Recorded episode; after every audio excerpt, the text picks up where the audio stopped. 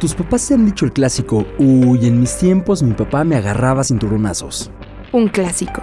¿Y qué tal esas historias de terror que cuentan los profesores de los borradores que les aventaban los que en sus tiempos les daban clases? El problema es cuando estas historias perdidas en el tiempo se vuelven tan tangibles que convierten a nuestro país en el primero en la lista a nivel mundial en violencia física a menores de 14 años. Violencia física a menores de 14 años. Te queremos contar la verdadera historia de terror. En el 2018, de acuerdo con la Comisión de Derechos de la Niñez y Adolescencia, 4.5 millones de niños mexicanos fueron víctimas de abuso sexual, pero solo el 2% de los casos se denuncia. De acuerdo con la UNICEF, el crimen y la desigualdad quitan cada vez más las oportunidades a aquellos que serán el futuro de nuestro país. Impunidad, desigualdad social, crimen organizado, la lista crece y la violencia infantil también. Niños y jóvenes reclutados para ser halcones o cometer delitos como secuestros, pues saben que por su edad tendrán más posibilidades de salir libres o también porque son considerados desechables.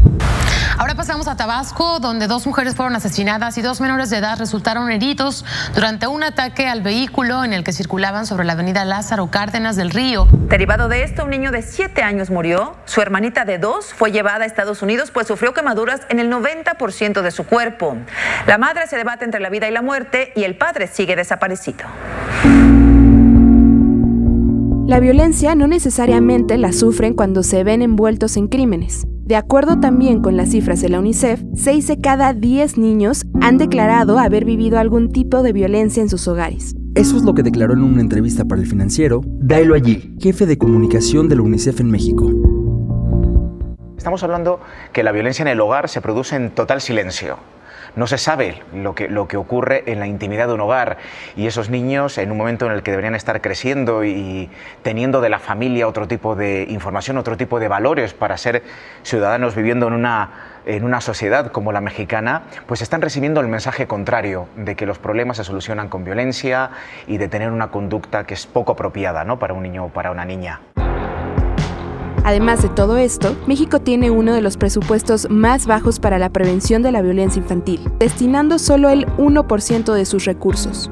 La falta de inversión en la prevención de la violencia en adultos y niños hace que los gritos y las pequeñas nalgadas se transformen en conductas que México padece día a día en acciones mucho más severas. Y como carta a los Reyes Magos, la UNICEF publicó una receta que trata de evitar la violencia a aquellos que deberían estar disfrutando de sus juguetes.